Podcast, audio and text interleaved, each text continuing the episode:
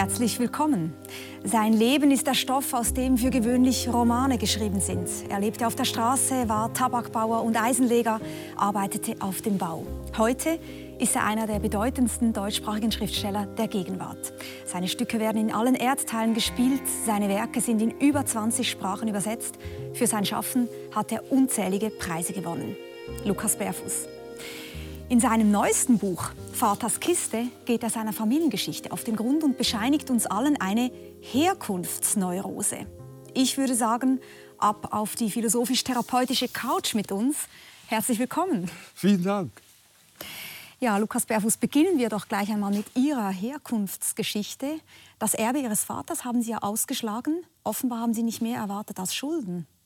Ja, das war offensichtlich. Also ich durfte ihn begraben und war dann sehr schnell konfrontiert mit seinem Nachlass und das war eigentlich alles unverwertbarer Müll, mehr oder weniger, weil die letzten Wochen seines Lebens hat er auf der Straße verbracht und dann ging es noch darum, die Resten seines Haushaltes zu übernehmen.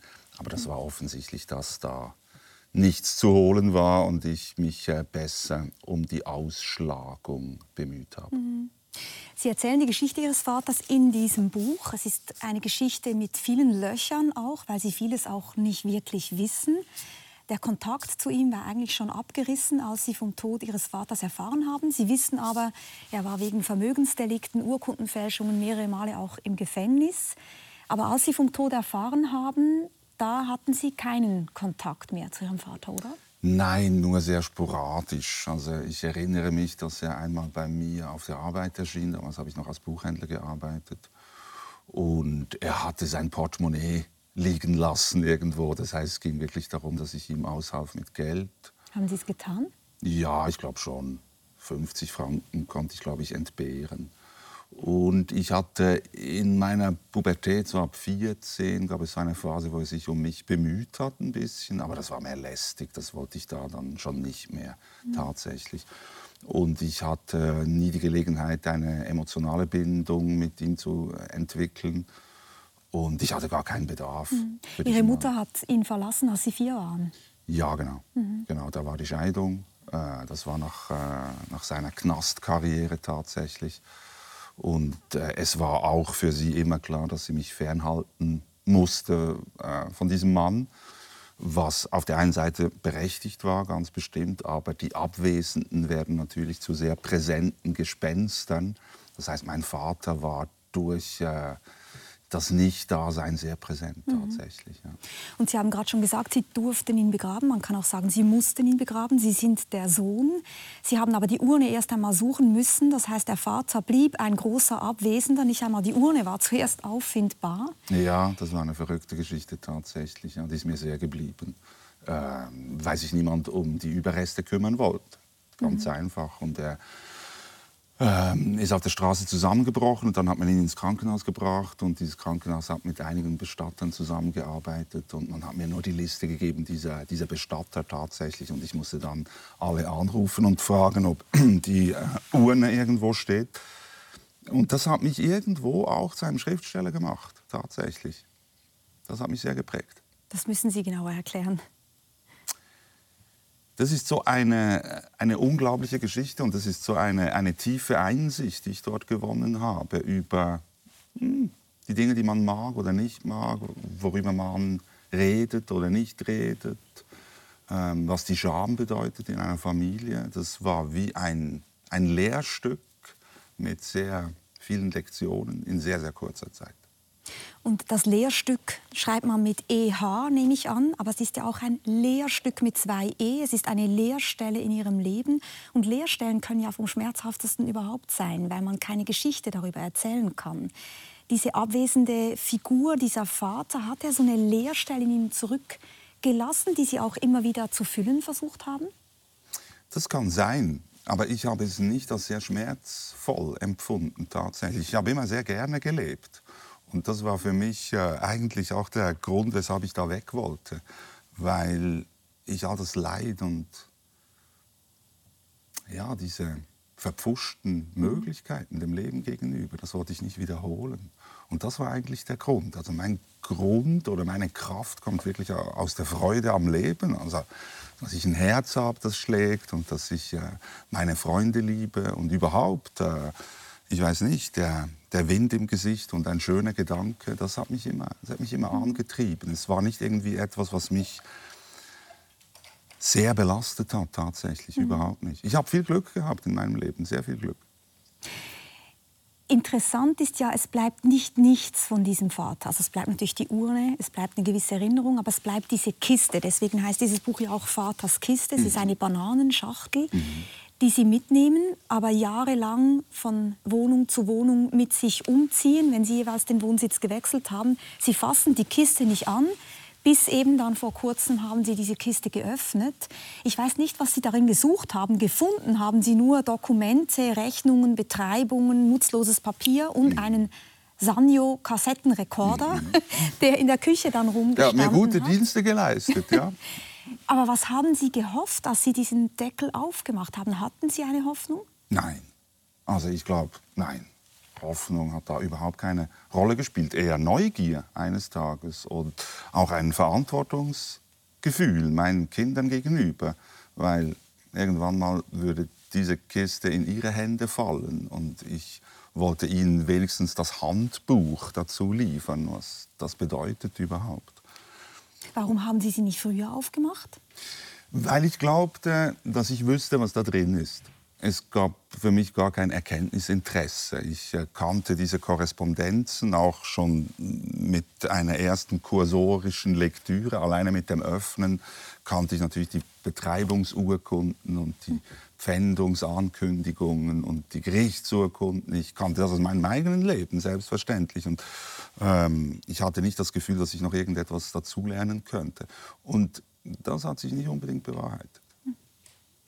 Interessant ist ja auch, dass Sie im Buch schreiben, Ihr Vater war so was wie ein schwarzes Schaf in der Familie. Das heißt, er kommt nicht aus einer Familie, die selber schon große Probleme hatte, sondern ist eigentlich aus dem Rahmen gefallen. Mhm. Insofern erstaunt es doch erst recht, dass es überhaupt nichts gibt, was man aufbewahrt hat. Man könnte sich ja vorstellen, dass diese Familie aus den guten Zeiten noch Fotografien gehabt hätte oder Zeugnisse des kleinen Jungen damals. Aber alles ist verschwunden. Es gibt keine Spuren wirklich. Ja, also möglicherweise gibt es natürlich bei äh, Familienmitgliedern jetzt auf der Bärfußseite immer noch noch äh, viele Erinnerungen und davon gehe ich tatsächlich auf, aus. Äh, was jetzt meine Kernfamilie betrifft, waren visuelle Dokumente immer sehr problematisch. Ähm, es ist natürlich so, dass wenn man irgendetwas dokumentiert, äh, erinnert man sich auch und man macht sich auch haftbar für gewisse Dinge. Und, und das war nicht gut, weil das war mit vielem Leid verbunden mhm. tatsächlich. Und meine Mutter war jemand, äh, die immer nach vorne geguckt hat und nie nach hinten. Und, und alles, was beschwert und Nostalgie bringt, das hat sie ähm, immer weggeschafft. Mhm. Und dann kam natürlich auch meine Phase auf der Straße. Das heißt, äh, ich hatte gar keine Gelegenheit, irgendetwas zu behalten von meinem Hausrat. Oder? Man trägt auf der Straße wirklich nur das Aller, Aller Notwendigste mit sich. Und deshalb ähm, ist sehr wenig geblieben. Und Sie haben natürlich recht, das ist eine wunderbare Voraussetzung zum Schreiben. Weil ähm, wenn es keine Dokumente gibt und keine Zeugnisse, hat man dann die Möglichkeit, die Erfindungsgabe als erkenntnistheoretisches Instrument zu benutzen. Das war für mich das Schreiben immer. Mir ging es nicht nur darum, eine nette Geschichte zu erzählen, sondern die Notwendigkeit, diese Leerstelle zu füllen mit, ähm, mit meiner eigenen Interpretation. Das, ähm, das hat mich sehr geprägt. Und dazu kommt noch der Name, nicht wahr? Also ich habe in meiner Kindheit nicht den Namen, Verzeihung, meines Vaters geführt, äh, sondern den Namen äh, meines Stiefvaters. Und deshalb war auch diese Inanspruchnahme dieses Namens, das war wirklich ein Moment für mich. Also das war Ihre Entscheidung? Das war meine Entscheidung. Ich war dann 15, äh, 16 und war alleine auf mich gestellt und äh, wollte nicht mehr einen falschen Namen tragen, mhm. unbedingt. Sie waren zwischen 16 und 20 ungefähr auf der Straße. Man kann ja sich vorstellen, dass man unterschiedlich auf so eine Vergangenheit dann reagiert, was jetzt Hab und Gut anbelangt. Ich kann mir vorstellen, dass die einen Menschen dann unglaublich Freude haben an all den Gegenständen, die man anhäufen kann, endlich besitzen. Andere bleiben vielleicht skeptisch Besitz gegenüber. Wo stehen Sie diesbezüglich? Auch ich mag meine Dinge, die ich habe, also vor allem meine Bücher. Das äh, ist für mich äh, ein sehr kostbarer Besitz tatsächlich und auch ein Besitz, der, der mich sehr verortet in dieser Welt und der auch meine Geschichte zeigt. Also mein, mein Bücherregal ist ein Teil meiner Biografie und ich lebe mit diesen Büchern und die möchte ich nicht missen.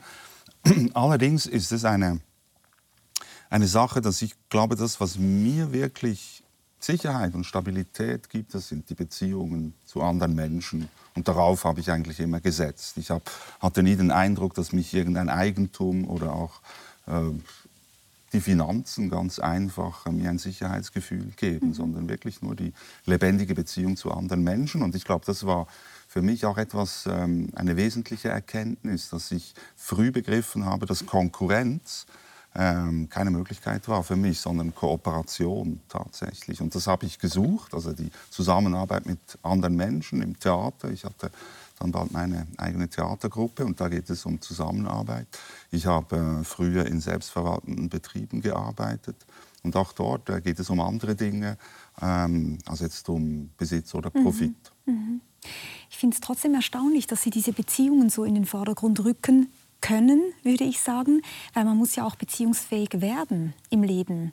Und gerade Sie wurden eigentlich dauernd verlassen. Ich muss sagen, dass mir in diesem Buch eigentlich die Geschichte ihrer Mutter fast noch näher gegangen ist, weil ihre Mutter ja eigentlich nicht in der Lage war, sich wirklich um sie zu kümmern.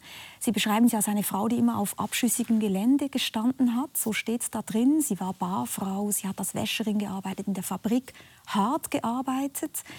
Aber sie hat sie zum Beispiel eigentlich verlassen. Eben als sie ungefähr 15 oder 16 waren, ist sie zu ihrem, zu ihrem Stiefvater dann ähm, gezogen, der kurz verschwunden war und dann wieder zurückkam. Alles eine verworrene Geschichte.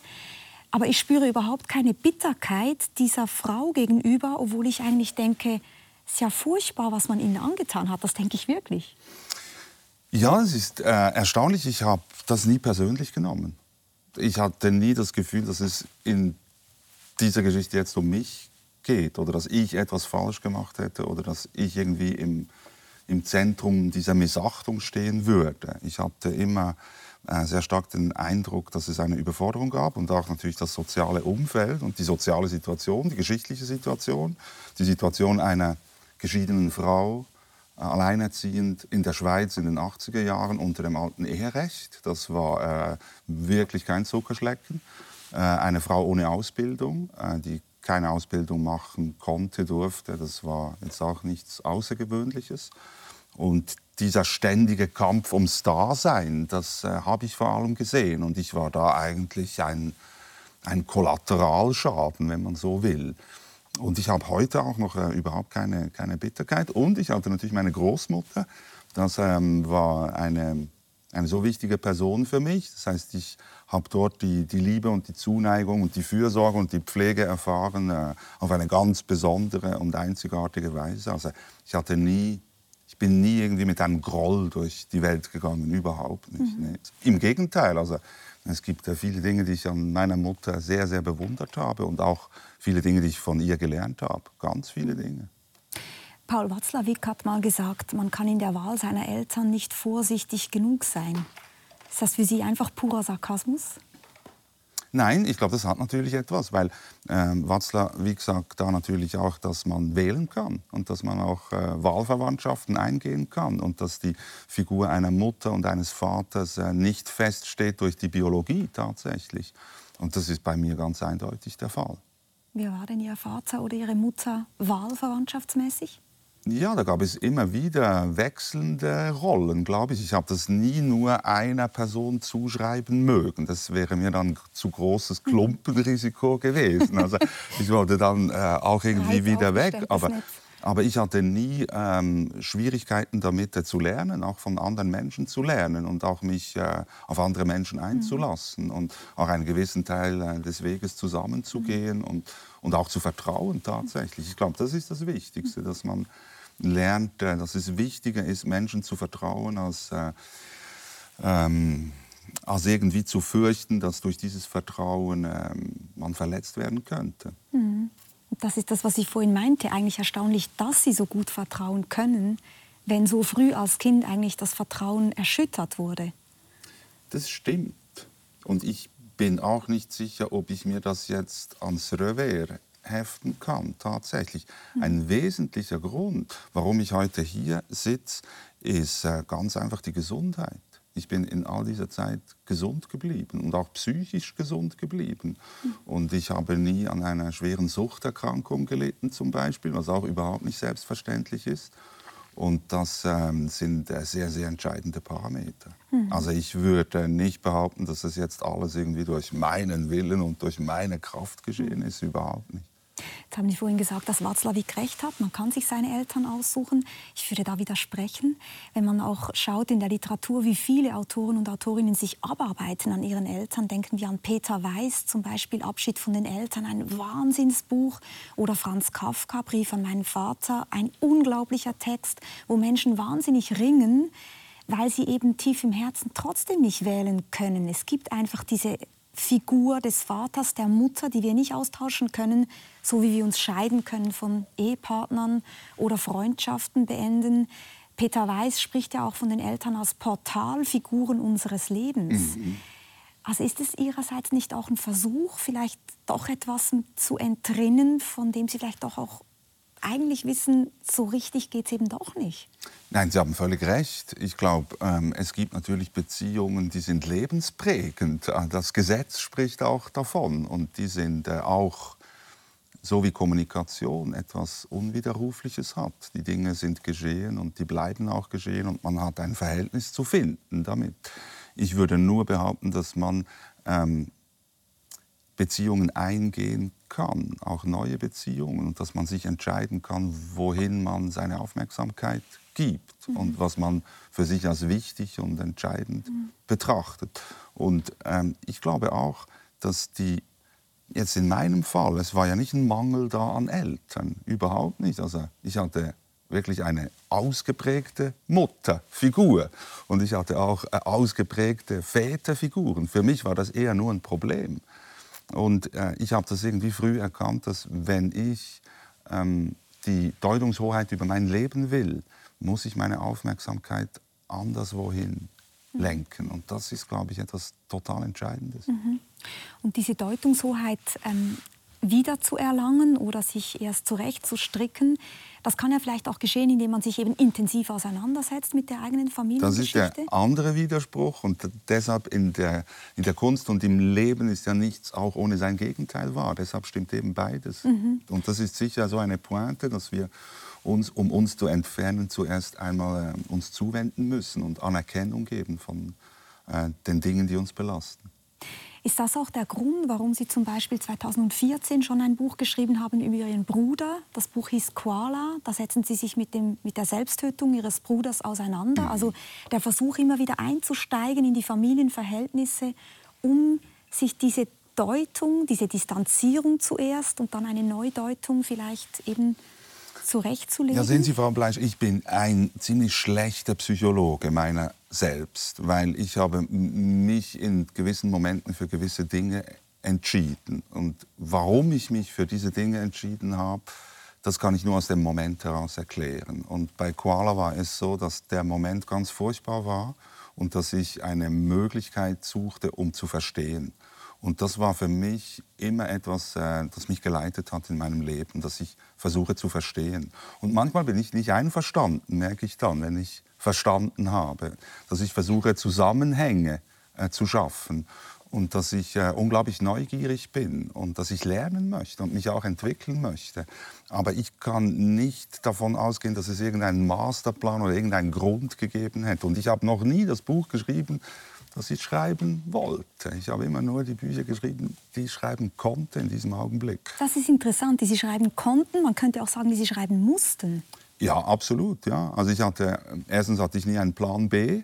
Und zweitens ist äh, natürlich das Schreiben eine, eine Möglichkeit, ähm, sich in der Welt zu orientieren. Ich glaube, Orientierung ist etwas, äh, Existenzielles, etwas Notwendiges. Fern von allen politischen mhm. Ideologien müssen wir uns als Menschen orientieren in der Welt, in der wir leben. Und ich habe das immer als ähm, bereichernd und befreiend empfunden tatsächlich. Und, und das hat mich eigentlich geleitet. Mhm. Und auch Koala war natürlich ein äußerst grausamer Versuch, etwas zu verstehen. Weil verstehen bedeutet auch immer dass man etwas aushalten muss tatsächlich, dass die Selbsttäuschung an ein Ende kommt und dass man sich enttäuschen muss von gewissen Illusionen, die man noch hatte. Und das bedingt äh, eine Rücksichtslosigkeit tatsächlich. Mhm. Und das Schreiben trägt das aber, das Geschichten erzählen und vor allem auch das Teilen mit anderen Menschen. Ich mache das ja nicht nur für mich alleine, sondern ich mache das in der Öffentlichkeit und ich äh, teile meine Geschichten. Und das ist eine, eine unglaublich äh, kostbare Möglichkeit, ähm, mit schwierigen Dingen umgehen mhm. zu können dieser Versuch, die Geschichte zu verstehen und auch vielleicht der eigenen Geschichte auf den Grund zu gehen, hat auch Mani Matta ähm, unternommen. Der Schweizer Liedermacher hat ein Lied geschrieben über Bernhard Matta. Wir hören ihm ganz kurz zu, wie er seinem Stammbaum auf den Grund geht. Für mich selber mir zu erklären, bin ich mal meinem Stammbaum nah. Hab von unteren Zweigen her ein bisschen die Nuss probiert zu verstehen. Wer da alles mir verwandt ist, hab ich geschaut aus Quellen geschöpft. Nur einen, der bekannt ist worden, gibt's den heisig geköpft. Die Geschichte stimmt tatsächlich. Dieser Bernhard Matter wurde geköpft, war ein Kleinkrimineller, war oft im Gefängnis, büchste immer wieder von neuem aus, wurde dann öffentlich hingerichtet. Und äh, die Pointe bei dem Lied von Mani Matter ist diejenige, dass er sagt, ich kann für nichts garantieren, denn Vererbung spiele schließlich eine Rolle da wollen Sie auf Distanz. Ich, ich sehe Sie im Gesicht schon an und ich weiß auch, dieses Buch, äh, da steht das ja auch drin. Ich weiß nicht, ob er es auf die Biologie reduziert, weil es ist ja, äh, ich habe gerade gedacht, was das für ein, ein, schöner Mensch war und wie schön dieses Lied beginnt, nämlich äh, um mich mir selbst zu erklären, mhm. ging ich einst meinem Stammbaum hinterher. Und das zu Beginn ist, ist der Versuch, etwas zu verstehen über über mich selbst tatsächlich. Und das Lied endet äh, damit, es kommt auf das Mal ein Onkel vor, wo man nichts gewusst davon. Es erscheint, es taucht plötzlich ein Onkel auf, von dem wir nichts wussten. Aber vorher sagt er, ich kann für nichts garantieren. Das ist so. Denn es kann ein Onkel auftauchen. Ja, genau. Aber ich glaube, das Auftauchen ist das Entscheidende. Mhm. Oder? Dass wir plötzlich einen Bezugspunkt haben und einen Zusammenhang sehen mit etwas, von dem wir vorher einfach nichts wussten, weil es hinter dem Informationshorizont war. Und ähm, das Problem in dieser Sache liegt natürlich immer, dass wir kein Gegenmodell haben. Wir wüssten nicht, was passieren oder welches Leben wir führen würden, wenn wir keine Kenntnis oder eben wenn wir eine Kenntnis hätten über unsere Ahnen. Und ich glaube, das ist das Entscheidende, dass wir uns, unsere Bezüge suchen und dass wir uns in ein Verhältnis setzen. Mhm. Ich meine, was hat ähm, dieser, es war übrigens ein schwerkrimineller Bernhard Matter im 19. Jahrhundert und eines der letzten äh, Justizopfer, wenn man so will, ähm, was hat das mit dem Leben äh, dieses Menschen Mani Matta zu tun. Mhm. Das muss man herstellen. Die, die Zusammenhänge sind nicht gegeben. Und darum, glaube ich, geht es. Und das ist wirklich, glaube ich, auch das Motto dieses Buches, dass Sie auf diese Konstruktion der Familie immer wieder hinweisen, Konstruktion Absolut. der Herkunft. Ich bin mir da einfach nicht ganz sicher. Wir wissen heute sehr viel über die Vererbung, nicht nur von Genen, natürlich auch, aber auch zum Beispiel die Vererbung von Traumata. Wir wissen, es gibt ganz viele Dinge, die wir nicht wählen können. Bei der Geburt sind viele Dinge trotzdem einfach schon klar. Nicht alles, aber wir sind nicht ein völlig unbeschriebenes Blatt, da würden Sie doch zustimmen. Ja, wir bekommen vor allem eine Nationalität zugeschrieben.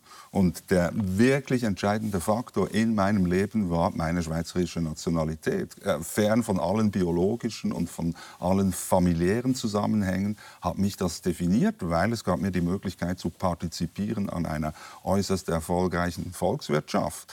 Und ich glaube, die Parameter, die wir verändern können, die sollten wir in den Blick nehmen. Und wir können sagen, dass wir durch die Biologie und durch die Genetik teilhaben an allem Lebendigen tatsächlich. Und wir gehören zu diesem Lebendigen. Das würde ich überhaupt nicht zurückweisen. Aber auch dort können wir natürlich unsere familiären Zusammenhänge ähm, in einer Weise selber definieren, die wir häufig, häufig gar nicht äh, zur Kenntnis nehmen. Mhm. Ich sehe schon, wo Sie darauf hinaus wollen und ich bin trotzdem, ich bleibe ein bisschen skeptisch, weil das wäre für mich das Paradies sozusagen. Jeder beginnt von vorne. Es ist so diese Idee der Natalität bei Hannah Arendt. Jeder ist ein Anfang. Aber Hannah Arendt hat ja auch dieses Bild, dass sie sagt, wir weben unseren Faden in die Geschichte ein, in eine Geschichte, die natürlich doch auch schon begonnen hat. Also gewisse Fäden die können wir nur fortführen. Wir können nicht alles neu anfangen. Und da würde ich gerne auch an den französischen Soziologen Pierre Bourdieu erinnern, mit seinem Begriff des Habitus, der sozusagen diese Idee hatte, dass die soziale Herkunft uns in, in den, im Blut und in den Knochen steckt. Und wir können die Herkunftshaut nicht einfach abstreifen, sondern man erkennt uns auch als aus einem Stall kommen, sage ich jetzt mal. Das würde ich überhaupt nicht abstreiten. Also an mir gibt es sehr viele Dinge, die äh, äh, geprägt sind durch den Habitus äh, der Klasse, aus der ich komme. Ganz eindeutig. Alleine meine Zahnstellung ist eine, ist, gehört, zu dieser, gehört zu dieser Sache. Und ich würde auch nicht abstreiten, dass wir ähm, äh, durch gewisse Dinge determiniert sind. Die Frage ist nur, was wir mit dem Freiheitsbegriff machen. Äh, wenn das alles zutreffen würde, wenn wir vollständig determiniert wären durch unsere Herkunft, dann wird der Freiheitsbegriff äh, unnötig, unnütz, absurd eigentlich. Freiheit bedeutet auch Befreiung von der eigenen Herkunft. Mhm. Und eigentlich ist das nur ein, ein, ein dialektisches Verhältnis, das Sie beschreiben. Selbstverständlich wird versucht, uns zurückzuführen auf das, was einmal war. Und gleichzeitig gibt es das Bestreben und das Ideal, und es ist ein Ideal, sich davon zu befreien. Und ich äh, stehe dafür, dass wir uns fragen, wie wir äh, diese Freiheit äh, in Anspruch nehmen können. Denn dass wir reduziert werden auf die Herkunft, das ist einfach äh, tagtäglich die Erfahrung. Warum leiden wir denn unter einer Herkunftsneurose, wenn wir doch eigentlich frei sein wollen, wenn wir doch diese Fesseln ablegen wollen? Warum ist eine gute Frage. Ich kann beschreiben, äh, wie wir begonnen haben, darunter äh, zu leiden. Was ähm, der Grund ist, ich glaube, es gibt verschiedene, es gibt da ganz verschiedene Achsen. Eine ist sicher, dass die äh, positivistische Wissenschaft ein unglaublich mächtiges Instrument gefunden hat durch die Klärung der Herkunft. Darwin war eigentlich nichts anderes als die Analyse äh, der, Herkunft, äh, der Herkunft der biologischen. Und das äh, war sehr, sehr erfolgreich. Das andere ist, ähm, dass ich glaube, dass der, der bürgerliche Mensch im Gegensatz, im Gegensatz zum, zum aristokratischen natürlich immer einen Zweifel hat an der eigenen Herkunft. Und äh, dieser Zweifel muss irgendwo ausgeräumt werden. Und die, die Fixierung auf die, äh, auf die gute Herkunft mhm. äh, ist eigentlich eine, eine Standesnotwendigkeit, wenn man so will.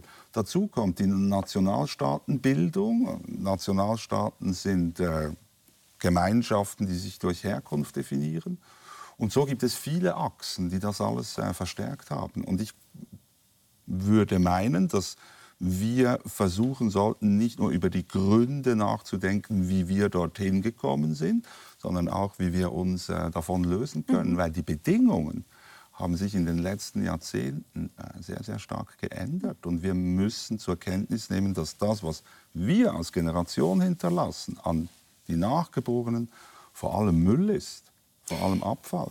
Lassen Sie uns darüber ein bisschen später noch sprechen. Bleiben wir vielleicht noch kurz bei dieser Herkunftsneurose. Also wenn ich Sie richtig verstehe, gibt es natürlich immer Interesse daran, Leute auch festzuzurren auf ihre Herkunft. Es ist ja auch tatsächlich so, diese sogenannte bürgerliche Kleinfamilie, das ist ja eigentlich ein Konstrukt, noch überhaupt nicht alt. In den 1950er Jahren hat das angefangen.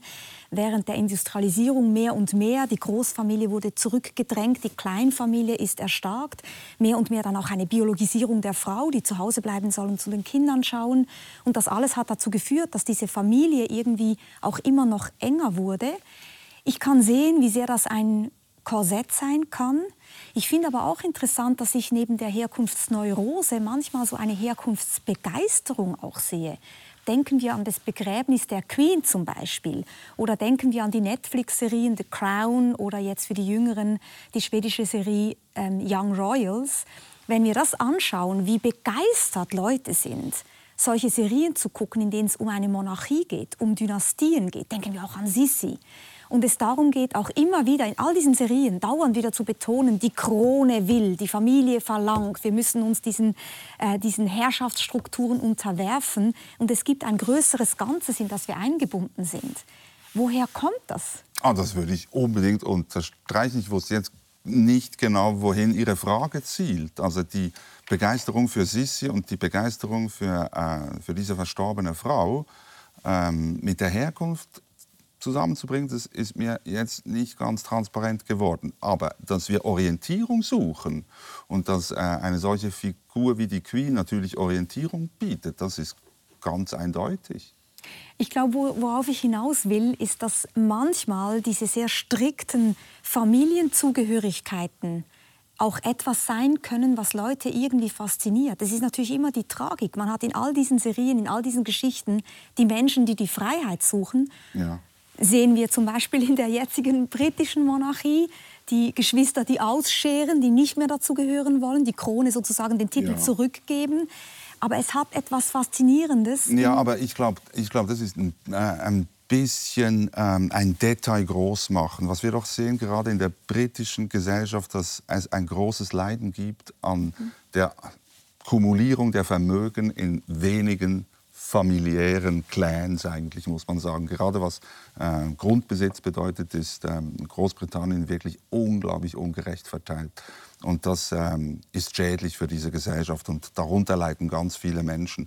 Und es leiden auch an den Grenzen Europas sehr, sehr viele Menschen darunter. In den letzten sieben Jahren sind 20.000 Menschen im Mittelmeer ertrunken mhm. aufgrund ihrer Herkunft. Das, der einzige Grund ist, sie hatten die falschen Papiere. Es gibt keinen anderen.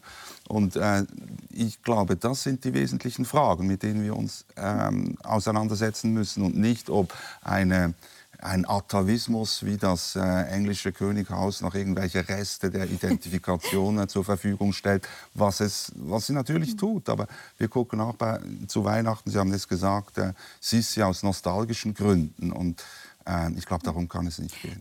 Ja, ich wollte auch nicht sagen, dass wir dahin zurück sollten oder so etwas. Es, es, interessiert mich nur, dass ich glaube, es gibt nicht nur diese Neurose, es gibt manchmal auch eine Begeisterung, wenn man zur richtigen Familie gehört. Also wir gucken gerne zu, wie solche Verbünde Unbedingt. funktionieren. Und Sie haben natürlich in diesem Sinne recht, dass äh, es eine sehr einfache Möglichkeit ist, sich zu orientieren über die mhm. Familie, selbstverständlich. Und wenn man Glück hat und wenn das in die eigene Identität passt und wenn man das perpetuieren will, äh, dann ist das äh, wirklich eine Sache, die, äh, glaube ich, Vorteile bringen kann. Nur ist das leider eine Ausnahmeposition und, und die, Mehrheit der Menschen ähm, möchten gerne ihrer Herkunft entkommen auf mhm. unserer Welt. Und das hat ja auch damit zu tun, dass wir diese Herkunftsgeschichten meistens patriarchal erzählen. Es sind meistens Strukturen, die eben sozusagen mit dem Recht des Stärkeren enden. Sie haben bereits Charles Darwin, den großen Evolutionsbiologen, erwähnt. Das heißt, wir haben diese Stammbäume, wo zuletzt der Sieger an der Spitze steht. Eine feministische Kritik daran liefert die Philosophin Donna Haraway die mal diesen Slogan geprägt hat, Make Kin, not Babies. Also hört auf, in diesen genealogischen Linien zu denken, hört auf, euch nur zu überlegen, wie ihr euch reproduzieren könnt, sondern denkt in Verbünden, auch über die biologischen Grenzen hinweg. Ich denke mir, das ist eigentlich das, was für Sie im Vordergrund steht. Diese neuen Bande knüpfen, eben Freundschaften eingehen, verlässliche Beziehungen über diese strikten Klassifizierungen hinweg. Ja, ich glaube, die Freundschaft ist etwas äh, ganz Wunderbares und die Pflege der Freundschaft und, und der Reichtum durch die Freundschaften, das ist äh, etwas, was ähm, ein ungeheures Maß an Freiheit beinhaltet tatsächlich. Mhm. Und ich glaube, eine, eine lebendige Beziehung braucht dieses Maß der Freiheit, dass wir nicht gezwungen sind dazu tatsächlich. Und ich glaube, Fürsorge Sorge für andere Menschen, das ist nichts familiäres, das ist etwas äh, auch nichts weibliches oder männliches, sondern das ist etwas existenzielles. Wir brauchen das alle tatsächlich. Wir alle brauchen Geborgenheit. Und es ist eine Illusion zu glauben, dass wir das nur in diesen äh, bürgerlichen Kleinfamilien finden sollten. Es kommt eben äh, wirklich darauf an, dass wir auch eine Gesellschaft haben, die, ähm, die für Sorge, kompetent ist tatsächlich, die sich kümmert und die ähm, viele, möglichst viele Menschen in, in diese Geborgenheit einschließt. Und das, was wir sehen, ist, dass Geborgenheit und Sicherheit äh, ein, ein exklusives Recht zu werden droht. Und das äh, schafft Spannungen. Und ich glaube, wir haben ein eigenes Interesse, diese, äh, diese Kinship mhm. bei, bei Donna Haraway äh, möglichst weit zu verstehen und dass wir also nicht äh, am Rande irgendeiner fiktiven biologischen Linie ähm, an ein Ende kommen. Mhm. Jetzt haben wir sehr viel gesprochen über die Gesellschaft, über die Familie, wie Herkunft überhaupt gedacht ist in unserer Gesellschaft. Wenn wir noch einmal zurückgehen zu Darwin und auch zur Frage, wie der Mensch in der Welt steht, dann sind wir eigentlich bei der Krone der Schöpfung. Also wenn wir uns überlegen, Darwin hat diese Strukturen geschaffen, diese ganzen evolutionsbiologischen Prozesse, und eigentlich am Ende des Prozesses die Krone der Schöpfung, der Mensch. Tatsächlich heißt Ihre äh, letzte Essaysammlung auch die Krone der Schöpfung ich kann nicht anders, als diesen Titel natürlich bei Ihnen jetzt ähm, ironisch zu verstehen. Ja, das ist leider so. Ich meine auch mit dem, mit dem Porträt dieses äh, armen und vorletzten spanischen Habsburger. Kam dann noch ein, ein Sohn, aber der, dem ging es eigentlich noch schlechter als, äh, als Philipp, glaube ich, ist das. Ähm, das ist natürlich klar. Ich meine, das Ironische bei Darwin ist auch, er hat äh, logischerweise die Natur als Königreich gesehen. Und das ist sie, weiß Gott nicht. Also man kann sagen, dass Darwin natürlich viele Erkenntnisse gewonnen hat, von denen wir heute noch äh, profitieren, jeden Tag. Die, mit den Impfstoffen zum Beispiel, das ist eine, eine Folge der, der Genetik und der Evolutionsbiologie. Gleichzeitig ist das Modell, das er da zur Verfügung stellt, eben, dass es ein Königreich sei, ist natürlich nicht zu halten. Und auch die, die Vorstellung, dass wir, also dass die Evolution eine teleologische mhm. Entwicklung hat auf ein, auf einen Spitz zu, oder? Weil das ist ja irgendwie eine hierarchische Gesellschaft. Äh, das ist auch alles ziemlich am Mumpitz. Es ist nicht nur Mumpitz, sondern es ist natürlich auch eine Schwierigkeit, dass der Mensch unter der Last dieser Krone auch ächzt. Sehen wir unsere jetzige Situation, dass der Mensch merkt, sieht, einsehen muss, dass die Art und Weise, wie er sich die Erde untertan gemacht hat, sage ich jetzt mal. Hat er das? ja, können wir nachher darüber diskutieren, aber dass die natürlich ein Stück weit auch an ein Ende kommt. Und ich würde gerne vorschlagen, dass wir gemeinsam mal einen Text uns noch anhören, einen Text aus Shakespeares Hamlet, wo es um diese Krone der Schöpfung geht. Ich finde das eine großartige Passage, wo Hamlet darüber nachdenkt, was es eigentlich heißt, diese Krone der Schöpfung zu sein. Mhm. Und wir hören Sandra Hüller zu, einer preisgekrönten... Oh, was für ein Privileg. Vielen Dank, Shakespeare mit Sandra Hüller. Wunderschön. Genau. Hamlet sagt, ich habe in letzter Zeit, warum weiß ich nicht, all meine Fröhlichkeit verloren. Mein Zustand ist wirklich so elend, dass dieser fabelhafte Bau, die Erde, mir vorkommt wie ein unfruchtbares Vorgebirge. Diese großartige Beschirmung, die Luft, seht ihr, dieses überwältigende Firmament, dieses majestätische Dach, ausgelegt mit goldenem Feuer. Für mich ist es nichts als eine Ansammlung von fauligen, giftigen Gasen. Was für ein Meisterwerk ist der Mensch. Wie ausgezeichnet sein Verstand, wie unbegrenzt seine Fähigkeiten. Im Handeln wie ähnlich einem Engel, im Denken wie ähnlich einem Gott. Die Krone der Schöpfung das Vorbild der Tiere. Und doch, was bedeutet mir diese Quintessenz aus Staub?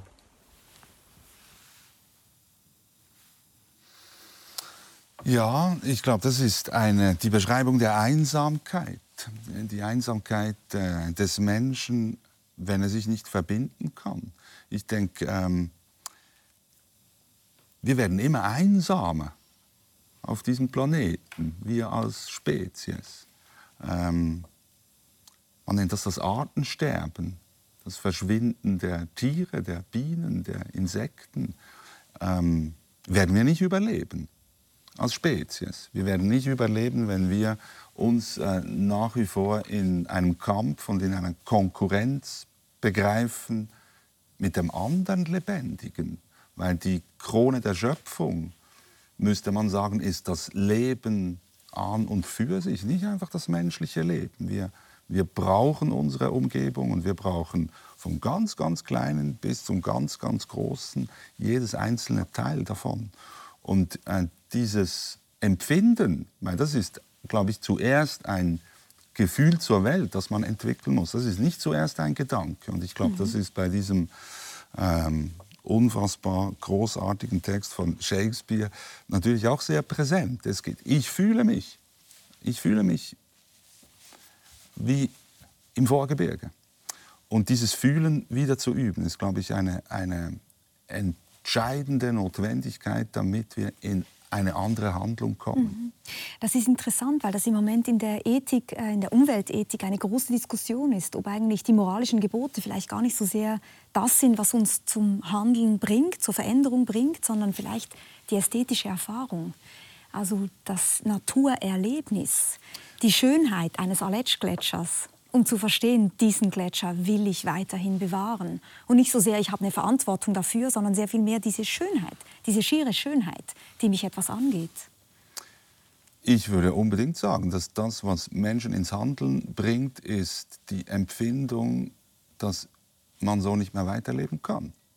Dann werden wir aktiv und dann ähm, verlangen wir Handlungshoheit über unser eigenes Leben. Aber das bedeutet eine eine Empfindung zu entwickeln. Und unsere Gesellschaft hat eher die Tendenz, das zu minimieren. Wir haben ein, ähm, in, in, so vielen Bereichen äh, begeben wir uns in Simulationen tatsächlich und werden getrennt von dieser mhm. Wirklichkeit, in der wir eigentlich leben. Und deshalb ist äh, das Niederreißen dieser ah, Plexiglaswände, damit wir in Kontakt kommen mit dem, was wirklich geschieht, und es geschehen ganz viele Dinge, eine Überlebensnotwendigkeit.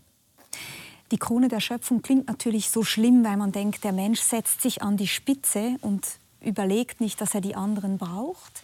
Man könnte aber auch sagen, das Bild ist so schlecht nicht wiederum, wenn man sich überlegt, jemand, der eine Krone hat, ein Monarch, eine Monarchin, sorgt sich natürlich oh. um ihr Volk. Naja, oh. würde ich trotzdem sagen, alles andere wäre ein Diktator, ein Despot oder irgend so etwas. Mhm. Und Sie betonen ja auch, das ist das, was uns abhanden gekommen ist. Also Sie beschäftigen sich in dem Buch auch, haben es vorhin schon angetönt, mit dem Erbe, das wir den zukünftigen Generationen hinterlassen. Und man könnte jetzt sagen, ein guter König würde sich natürlich mit der Frage auseinandersetzen, was hinterlasse ich, was kommt nach mir. Und da erwarten Sie mehr von uns, als was wir tun. Ja, the peaceful transition of power ist für einen König, also der friedliche Übergang äh, äh der Macht, ist in einem Königstum ein Problem. Das haben wir übrigens, Sie haben das Beispiel genannt, ähm, jetzt gerade in Großbritannien gesehen. Da darf keine Zeit vergehen zwischen, also der König ist tot, lang lebe der König, so heißt es. Und ich glaube, die, die, die Vorstellung, dass es so etwas gibt wie eine Instanz, die uns von unserer Selbstverpflichtung für unser Wohlentgehen entbinden könnte, das hat Shakespeare sehr, sehr deutlich gemacht, dass das ein, ein Irrglaube ist und dass es keine guten Könige gibt und dass die Macht, die sie beanspruchen, immer nur willkürlich ist. Und der Grund für diese Macht ist immer Gewalt. Und das Einzige, was Könige zur Verfügung haben, auch Königinnen, autoritäre Herrscher, ist äh, die permanente Bereitschaft gegen alle, die nicht einverstanden sind mit dieser Macht, mhm. Gewalt anzuwenden. Und das ist, äh, das ist kein Modell, glaube ich, das nachhaltig ist und das vor allem äh, die, äh, die Gerechtigkeit befördert. Gerechtigkeit ist die einzige Möglichkeit, um mhm. Gesellschaften stabil zu halten. Sie würden mich ganz falsch verstehen, wenn ich hier der Monarchie die, äh, das Wort reden ich würde. Nur, nein, ich, ich habe das nur... aufgenommen. Ich weiß, genau. dass das nicht Ihre Position ist, aber manchmal kann man etwas in einem mhm. Gespräch extrapolieren. Absolut. Ich wollte nur darauf hinaus, dass selbst ein König darauf angewiesen wäre, für sein Volk zu sorgen. Sonst wäre er kein König mehr. Und jetzt möchte ich aber mit Ihnen darüber sprechen, was es denn heißen würde, für zukünftige Generationen zu sorgen. Sie sagen im Grunde genommen, was wir hinterlassen, ist nichts anderes als Müll, nämlich ökologischer Abfall, eine zerstörte Umwelt und Schulden. Sind Sie da nicht unfair? Ich meine, was wir doch hinterlassen, ist zum Beispiel auch das Internet, sprich Zugang zu Wissen für ganz viele Menschen. Wir hinterlassen Krebsmedikamente, die unglaublich viel Leiden verhindern. Wir hinterlassen eine rekordtiefe Anzahl an Mord und Totschlag weltweit gesehen. Also nicht alles ist schlechter geworden. Hm. Aber es gibt eine Aporie in unserer Gesellschaft und diese ist, äh, finde ich, fast teuflisch, weil wir haben ja immer mit der Vorstellung gelebt, dass es einen Fortschritt gibt, den Sie gerade jetzt auch sehr plastisch dargestellt haben. Und den gibt es tatsächlich. Aber die Bedingungen für diesen Fortschritt ähm, sind leider suizidal, weil wir brauchen das Erdöl, wir brauchen die Rohstoffe, um diesen Fortschritt, den Sie jetzt gerade beschrieben haben, auch zu realisieren. Das, was die westlichen Gesellschaften so erfolgreich gemacht hat in den letzten 150 Jahren, war die Verfügbarkeit des Erdöls. Und diese leichte Verfügbarkeit des Erdöls, und Erdöl ist überall, nicht wahr? In diesem Tisch, in der Schminke auf unserem Gesicht, äh, in unseren Kleidern, in unseren Farben, in unseren Gedanken, überall, äh, das zerstört uns gleichzeitig. Und ich glaube, diese Dialektik, nämlich dass eben beides stimmt, dass es tatsächlich diesen Fortschritt gibt, aber die mhm. Bedingungen für diesen Fortschritt nicht zu halten sein werden. Die fossilen Ressourcen sind endlich. Wir sehen, äh, dass wir in einer Zeit leben, wo der Klimawandel ähm, fühlbar wird, wahrnehmbar wird und dass wir alle diese Erfolgsparameter, die Sie so schön aufgezählt haben, überdenken müssen. Wachstum zum Beispiel. Die große mhm. Wachstumsfrage ist äh, eine, eine zentrale Herausforderung für unsere nationale Ökonomie. Ich finde, Sie zeigen auch eigentlich sehr überzeugend, dass wir immer bereit sind, die Profite zu privatisieren. Also wir vererben Profite auch beispielsweise, aber wir sind nicht bereit, den Müll zu privatisieren. Es gibt keinen Privatmüll, sagen Sie. Das stimmt nicht ganz. Wir haben so etwas wie eine äh, Abfallsackgebühr in der Schweiz. Also man kann seinen Müll nicht einfach auf die Straße stellen zum ja. Beispiel. Ja, im Grunde genommen nicht.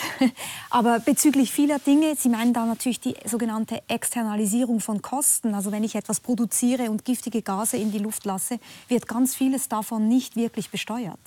Ja, also ich meine, äh, die minime Gebühr, die wir bezahlen, damit äh, unser Müll weggetragen wird, äh, deckt natürlich in keinster Weise die, die Kosten, die wir verursachen.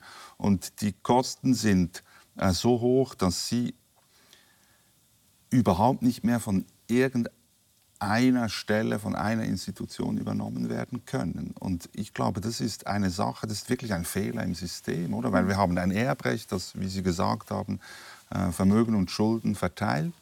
Ähm, aber das herrenlose Gut, so heißt es nämlich äh, in der erbrechtlichen ähm, Definition, das herrenlose Gut, ähm, die Dinge, die keinen Besitzer haben, keine Besitzerin, das ist das, worum wir uns kümmern sollten. Und äh, das CO2 gehört leider auch dazu. Das ist, wenn das irgendwann mal in der Atmosphäre ist, ups, gehört es plötzlich. Ein Übel, kein herrenloses Gut wahrscheinlich. Ja, ja mhm. also gut im Sinne einer, einer Ware natürlich. Und es bleibt eine, eine Ware, die ähm, leider nicht sehr die hat keinen Markt, wenn Sie so wollen. Das ist, äh, und die hat auch keine rechtliche Abdeckung. Und das hat sich wirklich verändert seit Eugen Huber, seit den Vätern, und es waren nur Väter des äh, Zivilgesetzbuches. Das ist 100 Jahre her.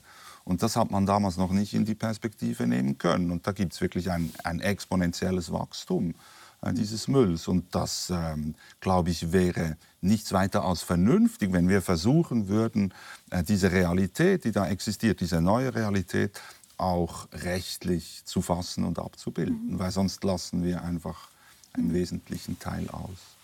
Wir haben jetzt einen weiten Bogen gespannt von der Frage, welches Erbe treten wir an, hin zur Frage, welches Erbe hinterlassen wir. Mhm. Ich möchte gerne zum Schluss noch auf Ihre persönliche Geschichte noch einmal zurückkommen.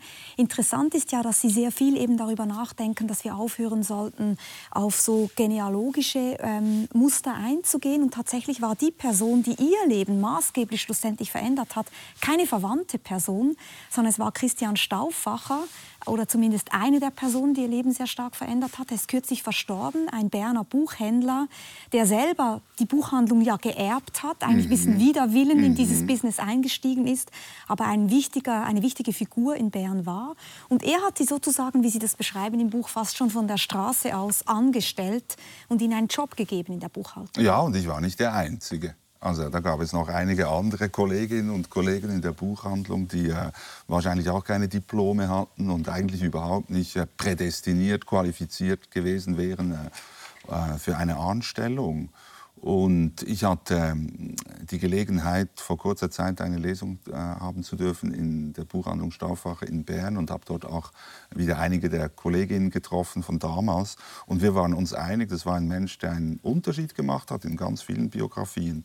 Und bei ihm ist es auch, weil Sie das gesagt haben, ähm, wirklich eine, eine sehr hübsche Pointe. Er hat sein Erbe überwunden, indem er es angenommen hat in einer Weise, weil er wollte eigentlich singen und er war äh, ein, ein, ein höchst künstlerischer Mensch und durch den frühen Tod seines Vaters fühlte er sich verantwortlich, äh, das weiterzuführen. Aber er hat es eben in seiner Weise dann weitergeführt und äh, hat es zu einer ähm, Koordinate im geistigen Leben dieser Stadt gemacht. Manchmal ist es nicht so verkehrt, sein Erbe anzutreten. Das stimmt. Ich glaube, das äh, ist wahrscheinlich auch äh, das, was jetzt in meinem Buch zu finden ist, dass es eben auch diese Aufmerksamkeit und diese Anerkennung braucht, um zu verstehen, woher man kommt, damit man weiß, wohin man will, damit man nicht dort bleibt, mhm. wo man war. Mhm. Ihr Leben ist ja ein Wahnsinnsplot, wenn man sich das mal ähm, überlegt. Sie haben gerade kürzlich jetzt noch einen Ehrendoktor hm. erhalten an der Universität Fribourg. Wir sehen Sie hier bei der ähm, Übergabe. Herzliche Gratulation. Vielen Dank. Das ist ganz kürzlich erst. Können Sie sich vorbehaltlos über so etwas freuen? Weil man ja auch sagen könnte, Universitäten sind natürlich Orte, wo Menschen aus Klassen ausbrechen können und aufsteigen. Aber es sind doch oft auch sehr geschlossene Orte, wo viele Menschen keinen Zugang finden. Ja, ich zum Beispiel, ich habe keinen Zugang gefunden. Ich hätte mir immer gewünscht, ich hätte irgendwo ein Plätzchen und ich könnte studieren und ich könnte ähm, an, diesem, an dieser Kultur teilhaben. Ähm, ich wollte das immer. Und Ihre Frage, na klar, freue ich mich vorbehaltlos, weil ich weiß, dass das äh, für die Universität Fribourg wirklich äh, ein, eine der höchsten Anerkennungen ist, die sie aussprechen kann. Ich darf aber nicht verschweigen, dass ich nicht genau weiß, was das bedeutet. Und weil Sie das gesagt haben vom Habitus und bei Bourdieu, ich, ähm, ich muss mir einen Zugang zu dieser Anerkennung oder zu dem, zu diesem Ehrendoktortitel ähm, noch ein bisschen erarbeiten. Ich kann das noch nicht wirklich kontextualisieren. Ich weiß zum Beispiel nicht, ähm, drucke ich das auf die Visitenkarte oder wirkt das irgendwie blöd? Darf ich das in den Pass hineinschreiben? Ist das irgendwie etwas, was ich, ähm, was, was ich ausstelle oder eben gerade nicht? Und da merke ich, da fehlt mir die Übung. Und in meiner Familie hatte noch niemand einen Doktortitel und schon gar nicht einen Ehrendoktortitel. Ich hoffe, ich tue niemandem Unrecht, der, dem Onkel, den ich nicht kenne, in dieser Sache. Aber das äh, stimmt natürlich. Ich versuche mich zu orientieren, aber ich kann Ihnen auch äh, versichern, eine richtig schlimme Belastung ist das nicht. Das freut uns, das freut bestimmt auch die Universität, die Ihnen ja auch eine Freude machen wollte. Nochmals zurück zu Ihrem Leben. Also ich habe das jetzt schon mehrere Male gesagt. Ich finde, Ihre Geschichte ist ein unglaublicher Plot. Man könnte eigentlich einen Roman über Sie schreiben. Vielleicht tun Sie es ja selber mal noch und komplettieren die einzelnen Figuren in Ihrem Leben. Was ich sehr berührend finde, ist, dass Sie irgendwann eigentlich auch sagen, die Person, von denen Sie eigentlich das Geschichtenerzählen geerbt haben, ist dann vielleicht doch Ihr Vater mit der Bananenkiste. Absolut. Weil er nämlich immer auch sich seine Geschichte selber zurechtgelegt hat. Das ist etwas sehr, sehr Erstaunliches, dass die, äh, äh, die Armen, die Marginalisierten, äh, ja nichts haben, um zu beweisen, woher sie kommen. Sie haben keine Stammbäume, sie haben keine Dokumente, sie haben keine Liegenschaften, sie haben keine Familienporträts, sie haben keine Ahnengalerie.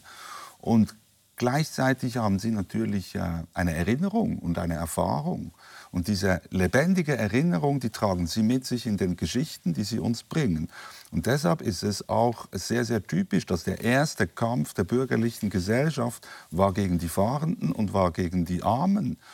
Warum? Weil sie natürlich entgegen der Ideologien, eben den, entgegen der Ahnengalerie, die etwas petrifiziert, was es so nie gegeben hat, mhm. eine lebendige Erfahrung mit sich bringen. Und das ist das, was äh, Schriftstellerinnen und Schriftsteller tun. Tatsächlich, sie äh, versuchen, eine Geschichte zu erzählen, die sich im Augenblick, wenn man sie erzählt, wieder ereignet. Und eine, eine Gegenwart zu schaffen durch die Geschichte, die man erzählt, das ist auch wieder ein sehr schöner, produktiver Widerspruch. Aber die, äh, die Kraft und die Macht, eine Geschichte zu erzählen, das gehört den Armen. Und die Macht finde ich so wichtig, weil in diesem Buch gibt es auch einen Essay über das Geschichtenerzählen und überhaupt über das Erzählen. Und da geht es auch um die Frage, erzählen die eigentlich die Wahrheit? Und Sie sagen so schön, es gibt die Wahrheit gar nicht. Es ist eigentlich immer, eine Geschichte schafft eine Deutung.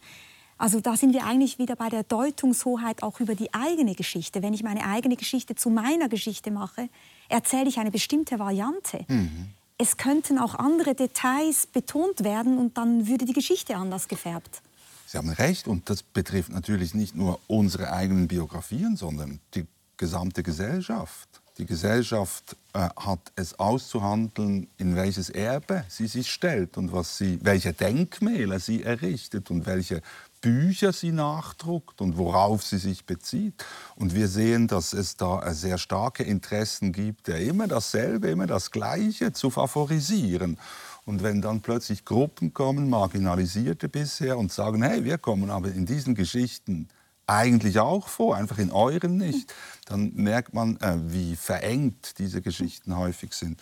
Und das ähm, andere, was äh, für mich äh, darin auch wesentlich ist, dass wir die Wahrheit ist natürlich ein Ideal. Mhm. Und wir ringen um diese Wahrheit. Und ich glaube, es gehört zu einer demokratisch verfassten Gesellschaft, dass sie eingesehen hat, dass es nicht eine Wahrheit gibt und dass wir nicht in einer, in einer politischen Theologie leben oder in einer, in einer Theokratie, die das endgültig definiert, wo die Wahrheit ist, weil die Wahrheit hat etwas Totalitäres.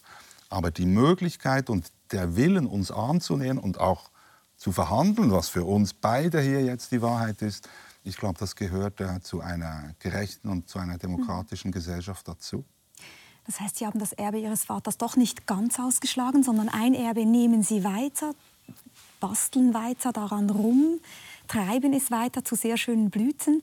Vielleicht ganz zum Schluss, Sie sind selber Vater von drei Kindern. Was wollen Sie einmal vererben?